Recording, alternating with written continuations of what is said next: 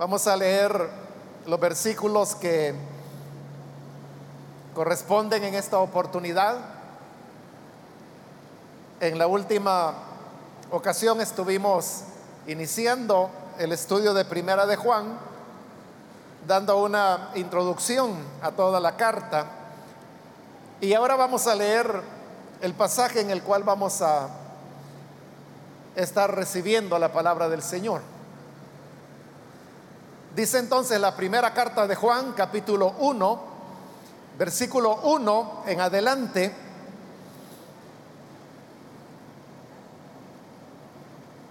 Lo que ha sido desde el principio,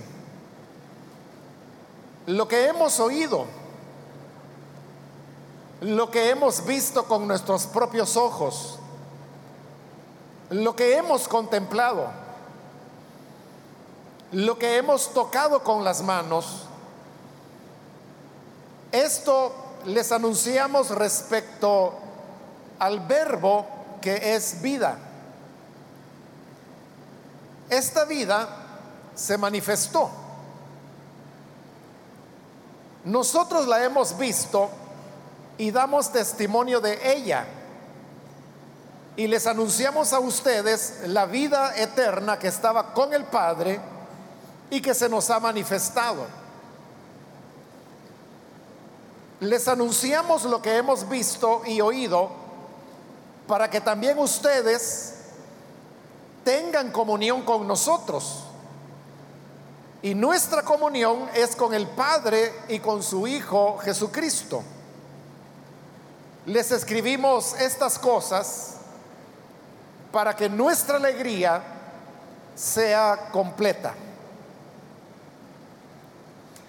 Amén. Solamente eso vamos a leer. Pueden tomar sus asientos, por favor.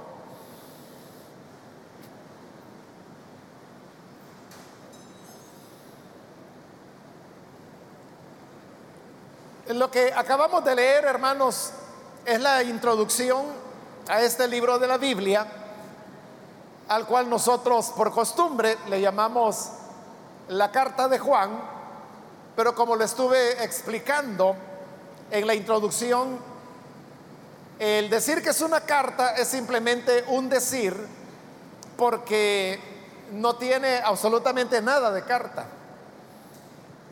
Y eso lo podemos ver en estos primeros versículos que hemos leído, que cuando las verdaderas cartas comienzan, en primer lugar, anteponiendo el nombre del remitente, luego el destinatario, y luego un saludo, esta carta no tiene nada de eso, sino que de una vez entra con una reflexión teológica en donde vemos que no hay remitente, no hay destinatario, no hay saludo, y como adelantábamos también en la introducción, eh, la carta va a terminar sin que haya una despedida, sin que haya saludos, entonces por eso decimos, no tiene ninguna característica de carta. Pero por la cuestión de, de la costumbre, de considerar que es un libro corto, más o menos del tamaño que tienen las verdaderas cartas, ese conjunto de elementos ha llevado a que nos acostumbremos a, a llamarle carta cuando realmente no era eso, sino que era un documento que fue elaborado para reflexión y de que tenía pues una circulación interna para ser leído públicamente porque en la época cuando fue escrito todo el Nuevo Testamento eran muy contadas las personas que sabían leer entonces la mayor parte de personas lo que hacían era que escuchaban la lectura que se hacía, en este caso, de un documento que es el que ahora vamos a iniciar o a continuar su estudio. El versículo 1 comienza diciendo lo que ha sido desde el principio. Y con esto vemos de que hay por lo menos palabras en común con lo que también es la introducción al Evangelio de Juan. Porque el Evangelio de Juan así comienza precisamente diciendo, en el principio era el verbo y el verbo estaba con Dios y el verbo era Dios. Esta primera carta de Juan también comienza diciendo lo que ha sido desde el principio. Pero hay que tener cuidado porque este principio al cual está refiriéndose aquí, primera de Juan, no tiene nada que ver con el principio del cual se habla en el Evangelio de Juan.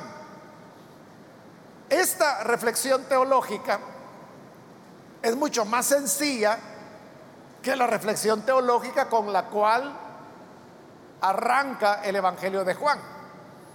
Y lo único que tienen en común es que las dos comienzan haciendo alusión a un principio, pero hay una gran diferencia.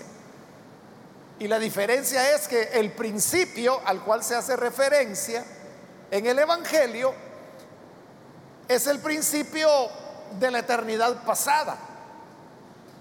Por eso es que dice en el principio era el verbo, es decir, en esa eternidad pasada ya el verbo existía. Y el verbo estaba con Dios y el verbo era Dios. Pero acá cuando habla del principio no está hablando de esa eternidad pasada, sino que está hablando del principio de cómo comenzó el ministerio del Señor, sus palabras, sus enseñanzas y sus obras. Entonces se refiere al principio de lo que fue ya la vida encarnada de Jesús, que luego va a ser una referencia y que dice que esa vida se nos manifestó. Entonces veamos de que no es lo mismo el principio de la eternidad pasada que el principio de la vida de Jesús que ocurrió más o menos ahí por el año 25 de nuestra era. Es algo que se puede fijar en el tiempo, que está ya dentro de la historia. Y esa precisamente eh, es una de las bases de esta reflexión teológica con la que comienza esta carta. Y es el hecho de que ese Dios, que era la vida y que envió la vida, irrumpió en la historia de la humanidad y a esa venida de la vida o del verbo, como también le llama, pero insiste más en el tema de la vida, tuvo un arranque. a ese inicio es a lo que acá se le está llamando el principio. Es decir, cómo inició todo esto de la historia de Jesús, digamos. Entonces dice, lo que ha sido desde el principio, lo que hemos oído, lo que hemos visto con nuestros propios ojos, lo que hemos contemplado lo que hemos tocado con las manos. Está hablando de experiencias sensoriales, porque está hablando del sentido de la vista, del sentido del oído, del sentido del tacto. Y todo esto dice tocante o relacionado con el verbo de vida. Pero antes de hablar sobre qué quiere decir esta reflexión con todas estas palabras y todas esas experiencias sensoriales, debemos hacernos una pregunta antes y es, ¿quiénes están hablando? Y digo quiénes porque esa primera persona es en el plural. Dice lo que hemos oído, no dice lo que oí o lo que he oído hemos, está hablando de un grupo, lo que hemos visto, lo que hemos contemplado, lo que hemos tocado, es plural. ¿De quiénes están hablando? La respuesta, hermanos, es que quienes hablan es la comunidad de discípulos que heredaron precisamente estas verdades relacionadas al verbo de vida. Y se está dirigiendo a quienes entonces. Aquí tenemos que volver a la introducción y recordarle que lo que mencionamos en la última oportunidad es que lo que había ocurrido es que se había producido una división dentro de las comunidades samaritanas, que es donde se originó el Evangelio de Juan y las tres cartas también. Explicamos qué fue lo que condujo a ese rompimiento que, estas iglesias de Samaria eran iglesias interesantes por elementos como los que he mencionado en la ocasión anterior, como por ejemplo el hecho de la horizontalidad, que ellos no reconocían ningún tipo de liderazgo, sino que todos se veían los unos a los otros como hermanos y simplemente se hacían llamar discípulos, pero todos eran discípulos. Esa idea, hermanos, es una idea muy interesante porque lleva a las últimas consecuencias el concepto de la unidad que hay entre todos los creyentes. Es un concepto tan unido que por eso es de que, por ejemplo, ellos nunca mencionan el tema de apóstoles. Cuando vimos el Evangelio de Juan, es en una sola oportunidad, ya casi para terminar el Evangelio, cuando menciona a los doce. Pero es única vez. Y todas las demás ocasiones siempre está hablando de discípulos. Ahora, eso como le digo, es una idea interesante, atrayente. Incluso uno puede decir, bueno, así deberían ser las iglesias. Pero como lo dijimos, hasta cosas tan bonitas como esa traen riesgos. ¿Y qué riesgo había? Que precisamente porque todos se veían como iguales y todos se veían como discípulos, ocurrió lo que tenía que ocurrir. Y es de que algunos comenzaron a pensar de una manera diferente y entonces tomaron la decisión de, separarse y ahí es cuando se produce la división. Entonces es cuando este documento es escrito y es enviado hacia las personas que se han separado. Ahora cobra más sentido quiénes son los que están escribiendo y quiénes son los que están diciendo lo que era en el principio lo que hemos visto con nuestros ojos, lo que hemos oído, lo que hemos contemplado, lo que hemos palpado. ¿De quiénes son los que están hablando? Son aquellos que podríamos decir son los herederos legítimos de las enseñanzas tocantes a Cristo Jesús. Y se están dirigiendo a los que se han separado. Como diciéndoles, hermanos, ¿cómo es que pudimos llegar a esto? Porque el principio no fue así. Y por eso es que comienzan hablando de la importancia de cómo eran las cosas al principio. Bien, habiendo aclarado eso, hermanos, ahora veamos lo que dicen. Lo que ha sido desde el principio, que ya explicamos a qué principio se refiere. Lo que hemos oído. Ahí está hablando de la de cómo ellos habían escuchado la enseñanza directa acerca de Jesús. No necesariamente que ellos anduvieron con Jesús, pero que sí habían estado muy cercanos a los que anduvieron con Jesús. Luego dice, lo que hemos visto con nuestros propios ojos, lo cual es una redundancia, porque todo lo que vemos lo vemos con nuestros propios ojos, no podemos verlos con ojos ajenos. Pero es una redundancia a propósito. Está diciendo lo que vimos con nuestros ojos, porque de esta manera quieren subrayar el elemento de que fueron ellos y no otros los que recibieron esta herencia. Luego dice, lo que hemos contemplado es diferente entre ver y contemplar. Porque ver, hermano, es simplemente dar una mirada de algo. Contemplar es cuando ya ponemos toda la atención y nos tomamos un tiempo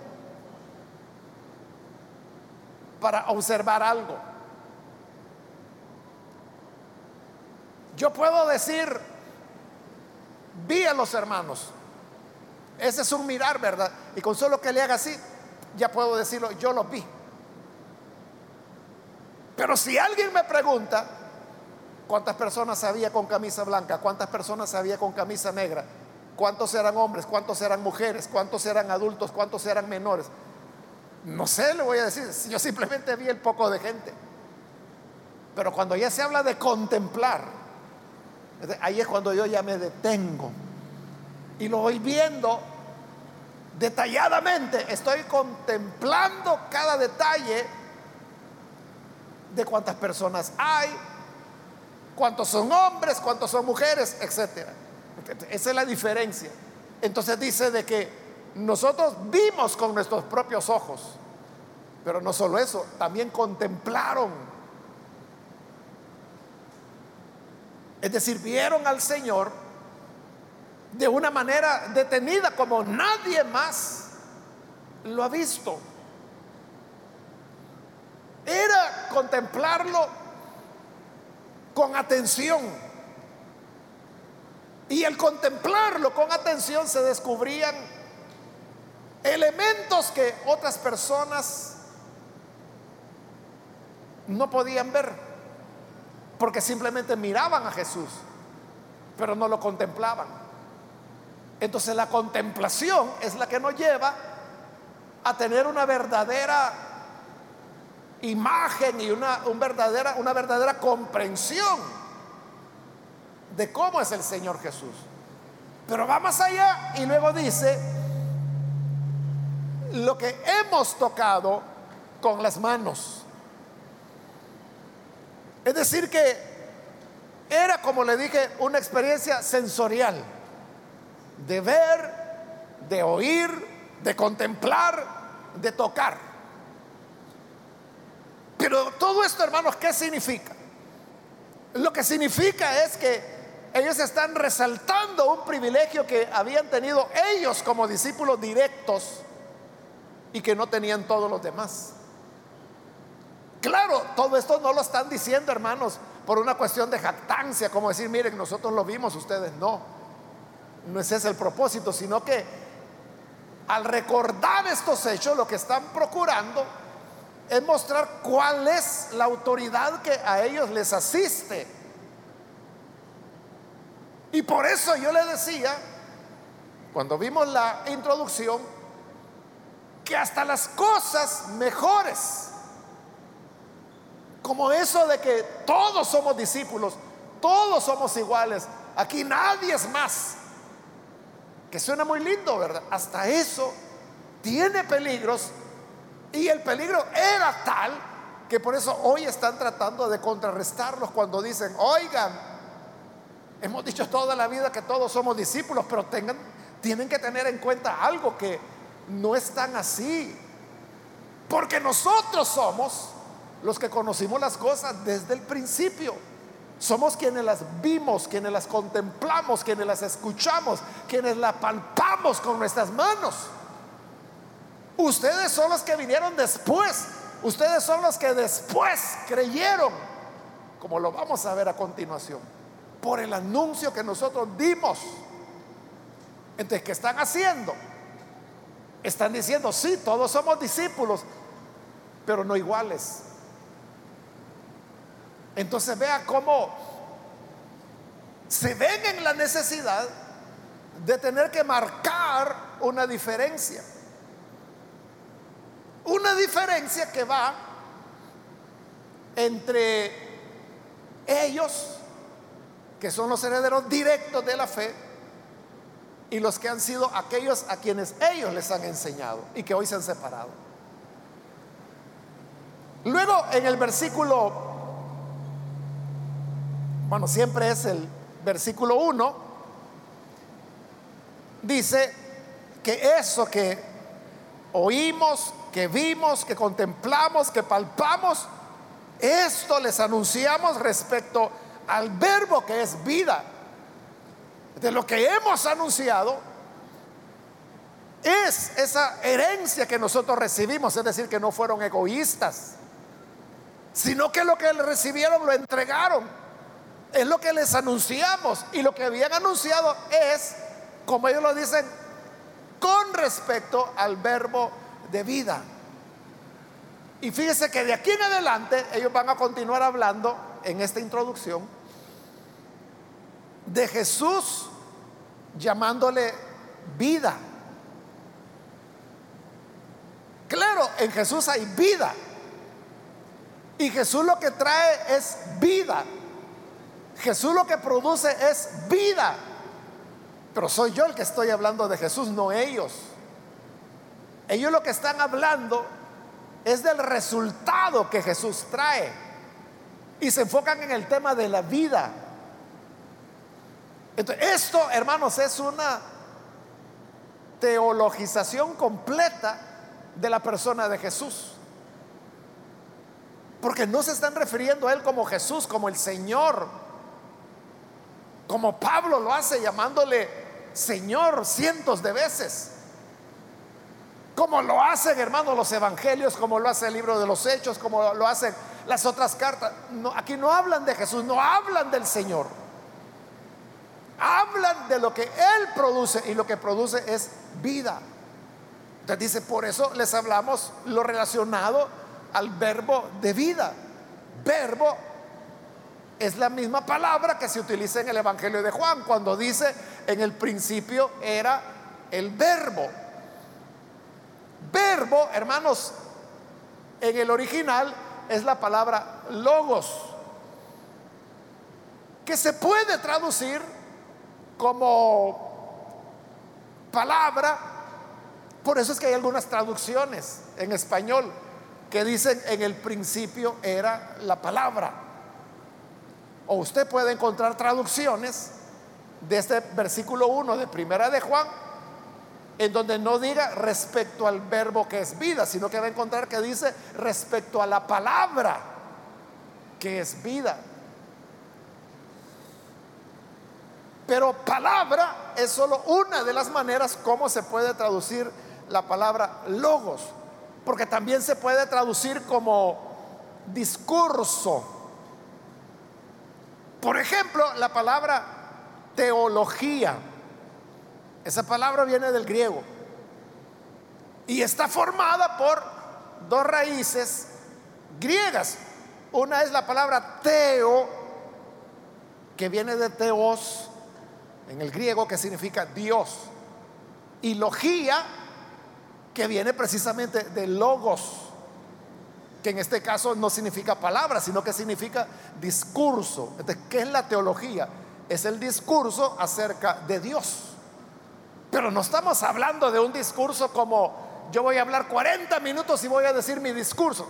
No estamos hablando en ese sentido sino que estamos hablando de discurso, pero en el sentido de tratado, de enseñanza. Entonces e, es una elaboración. Alguien tuvo que haber elaborado la teología, esa enseñanza o ese tratado o ese pensamiento o esa palabra acerca de Dios. Entonces, ¿qué es el logos?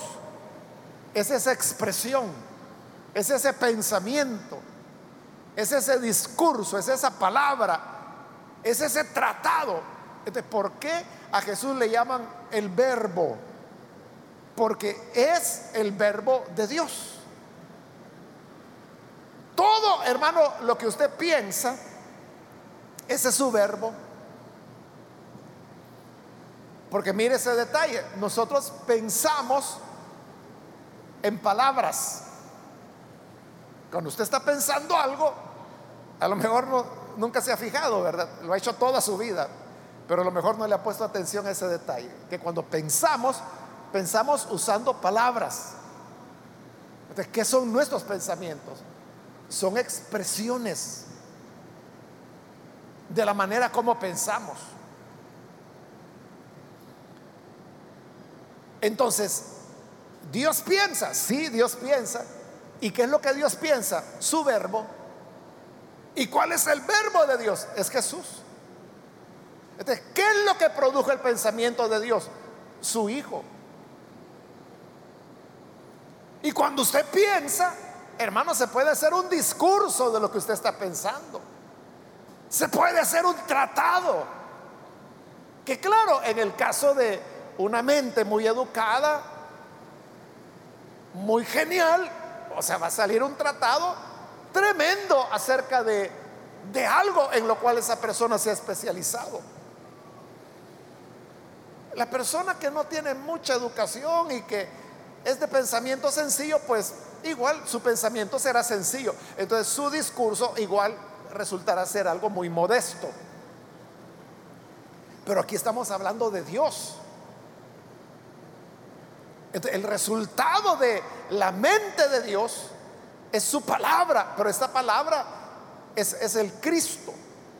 Es que está la palabra escrita de Dios, que es la que tenemos acá, la Biblia, que usted tiene ahí en su mano.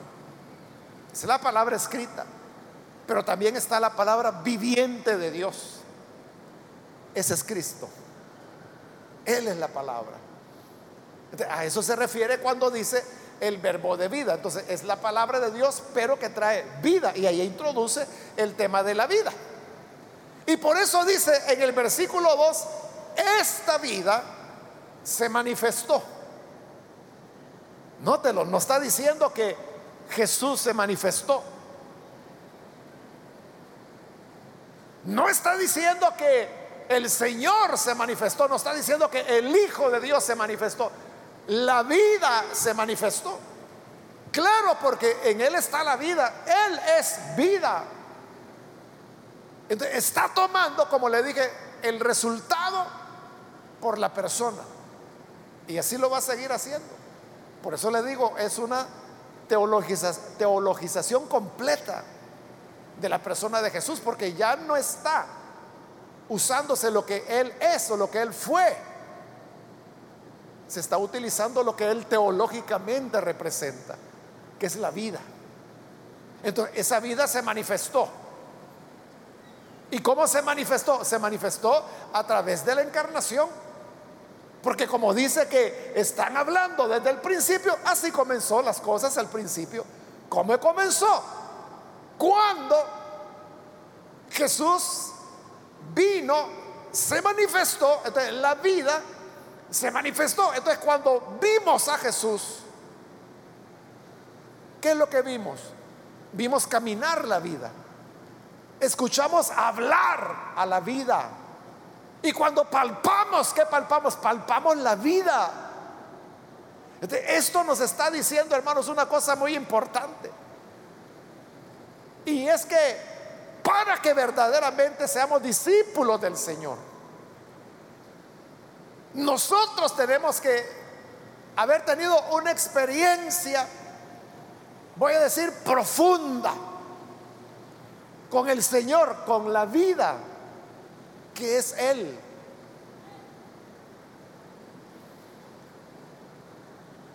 Recuerde que ellos lo que están tratando de hacer es remediar un problema que se ha dado dentro de la iglesia.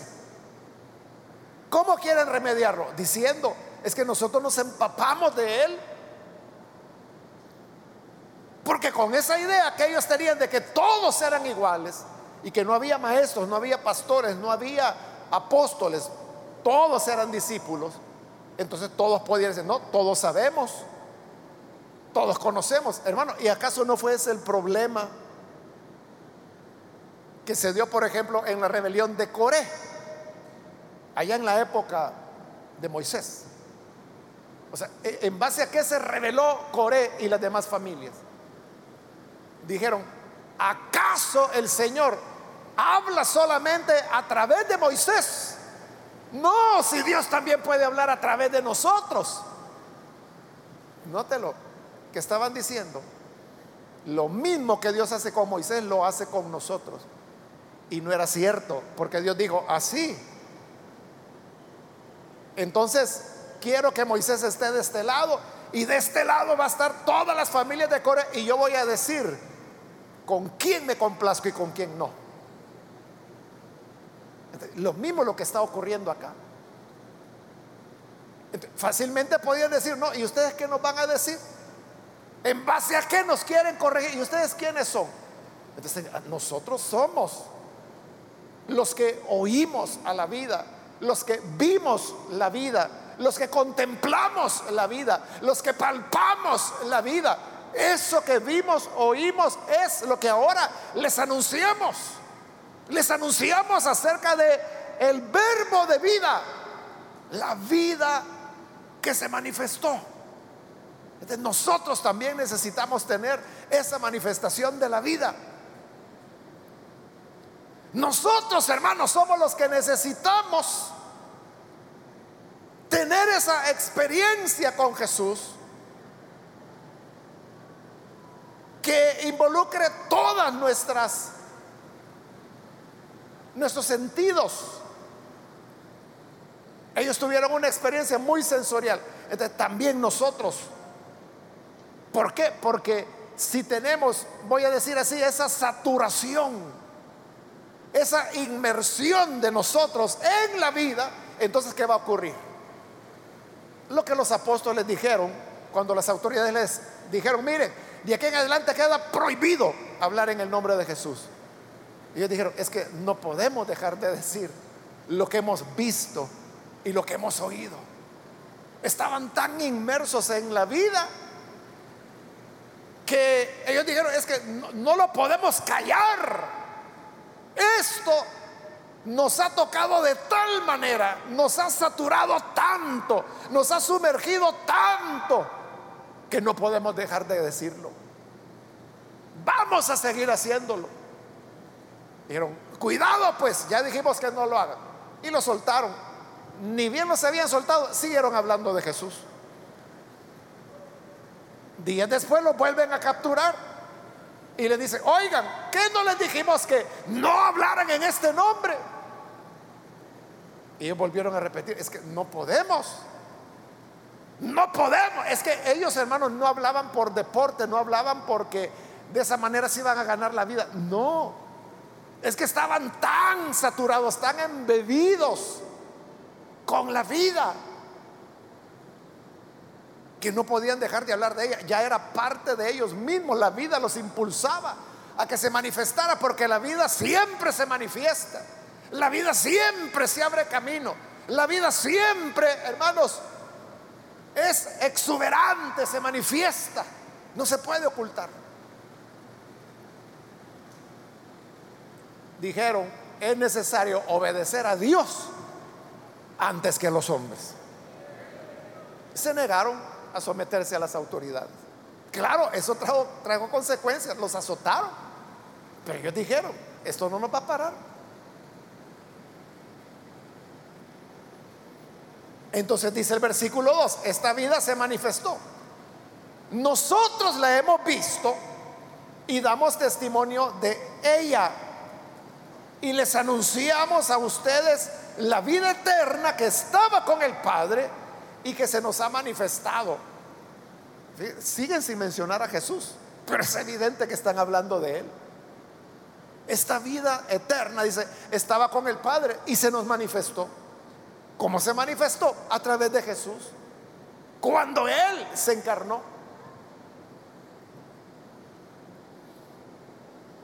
Y dice, esto es lo que les anunciamos. ¿cómo es que el mensaje había llegado a estas personas que hoy se sentían ya maduritos y que se habían ido por su propio camino. ¿Cómo habían oído ellos? Ellos les habían contado, les habían dado testimonio acerca de la vida. Versículo 3, les anunciamos lo que hemos visto y oído, está enfatizando, ¿verdad? O sea, no estamos diciendo lo que oímos, no estamos diciendo lo que otro nos contó, no estamos diciendo lo que dicen que dijeron, no, lo que hemos visto, lo que hemos oído es lo que les anunciamos, para que también ustedes tengan comunión con nosotros. Ahí están tocando ya el tema. Y es que como se habían dividido, una división es el rompimiento de la comunión. Entonces dice, se perdieron en el camino. Porque nosotros les hemos anunciado la vida, lo que oímos, lo que vimos, para que tengan comunión con nosotros. Es que eso es así, ¿verdad, hermano? Que si usted está sumergido, digamos, en la vida de Cristo, y yo estoy sumergido en la vida de Cristo, entonces, ¿qué va a romper nuestra comunión? Nada debería romperla. Porque estamos empapados de la misma vida. Y como le dije, la vida se manifiesta, la vida es dinámica, la vida está viva. Entonces nos une, estamos en la misma sintonía, por decirlo de alguna forma. por eso dice, se los anunciamos a ustedes para que tengan comunión. Pero ¿qué había pasado? Que hoy habían roto esa comunión. algo está pasando ahí, ¿verdad? Nosotros, dicen la comunidad de Juan, seguimos hablando de lo del principio. Los que cambiaron fueron ustedes. Entonces tienen que volver a sumergirse en la vida para que tengan comunión con nosotros. Y nuestra comunión, dice la parte final del versículo 3, es con el Padre y con su Hijo Jesucristo. Vaya, al fin lo mencionaron. Es obvio porque si ellos tienen la vida y habían oído la vida, visto la vida, palpado la vida, contemplado la vida, era porque tenían comunión con el Padre en quien estaba la vida eterna y con el Señor Jesucristo, que es a través del cual la vida se manifestó. todos estaban empapados de lo mismo. Y por eso dice, tenemos comunión con el Padre, tenemos comunión con el Hijo y por lo tanto, si ustedes no tienen comunión con nosotros, entonces no tienen comunión ni con el Padre ni con el Hijo y no, y no tienen la vida. Es lo que va a decir más adelante esta carta. Y luego termina, hermanos, la introducción con el versículo 4, cuando dice, les escribimos estas cosas para que nuestra alegría sea completa. Es decir, es una palabra de esperanza, que hicimos esta intención de escribir este documento, estas cosas, para que nuestra alegría sea completa. ¿Y cuándo iba a ser completa? Cuando se rescatara la comunión que había habido y que ahora estaba rota. Es decir, ellos tienen una forma positiva de ver las cosas. No han perdido la esperanza y tampoco han dicho, bueno, se fueron. Allá ellos. Hay que ver cómo sale. No, es una nota de esperanza cuando dice, les escribimos estas cosas para que nuestra alegría sea completa. Para que ustedes entiendan, recuerden cómo en el principio escucharon. ¿Y escucharon de quién sino de nosotros? De cuando estemos reunidos nuevamente como pueblo de Dios, como iglesias. Entonces vamos a tener alegría. Hermanos, que el Señor nos ayude para que nosotros podamos estar así bien embebidos de la vida de Cristo. Si estuviéramos saturados de la vida, que es la vida de Dios, del verbo de vida, el mundo no sería para nosotros una tentación, no nos atraería el pecado, no nos atraerían, hermano, las discusiones, las peleas o que yo sé más que tú, hermano, todas esas serían niñerías. Si estuviéramos saturados, teñidos, empapados de la vida de Cristo. Que Dios nos ayude para tener una relación total, de total involucramiento con el Hijo de Dios. Amén. Vamos a cerrar nuestros ojos, hermanos.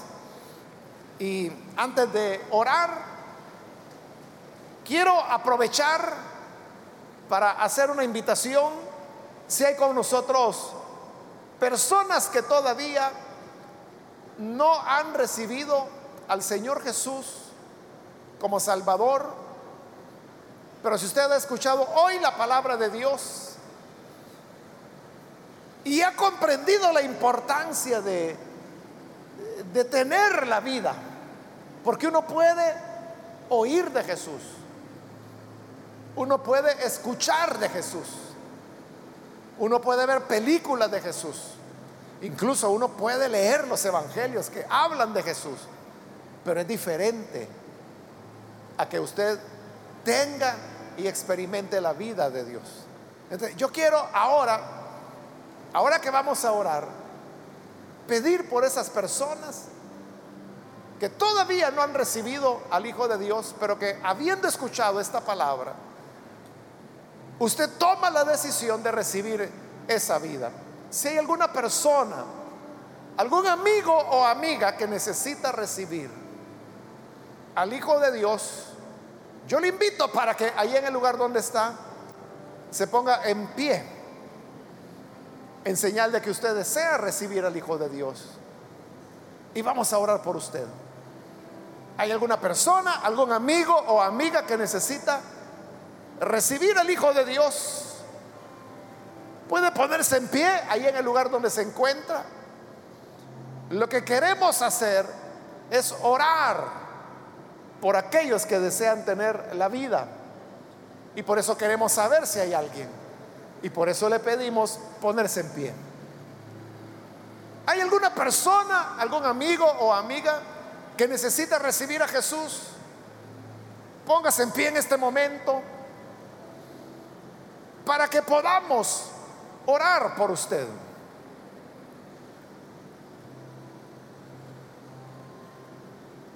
También, hermanos, quiero invitar si hay alguien que se alejó de Jesús, pero hoy quiere reiniciar su vida cristiana quiere rededicarse a la obra de Dios, póngase en pie también en este momento. Si necesita reconciliarse, póngase en pie y vamos a orar por usted. Hágalo en este momento, porque vamos a orar. Muy bien, aquí hay una niña que lo hace, que Dios le bendiga. Alguien más que necesita recibir al Señor o reconciliarse, puede ponerse en pie y vamos a orar. Hágalo en este momento porque hoy vamos a hacer la oración, pero si hay alguien, alguien más que quiere aprovechar esta última invitación, póngase en pie, por favor.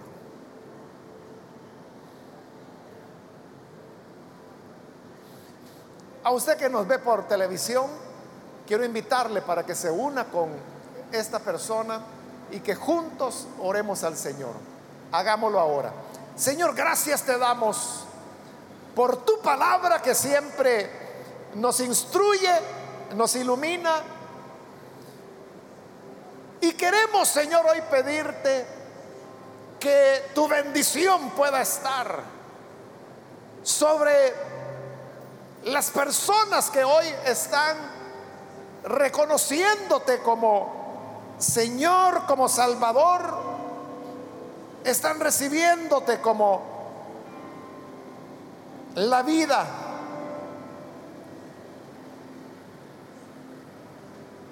Al que se reconcilia de igual manera, perdónale y restáurale. Y ayúdanos a todos, Señor a que podamos tener esa experiencia de inmersión en la vida para que estemos llenos, para que nuestro corazón, nuestra mente, nuestra alma, todo nuestro ser rebose de la vida en Cristo, para que tengamos comunión con el Padre, con el Señor Jesucristo, comunión los unos con los otros y así nuestra alegría esté completa. Ayúdanos, Señor, para que así sea. En el nombre de Cristo nuestro Señor lo pedimos. Amén y amén.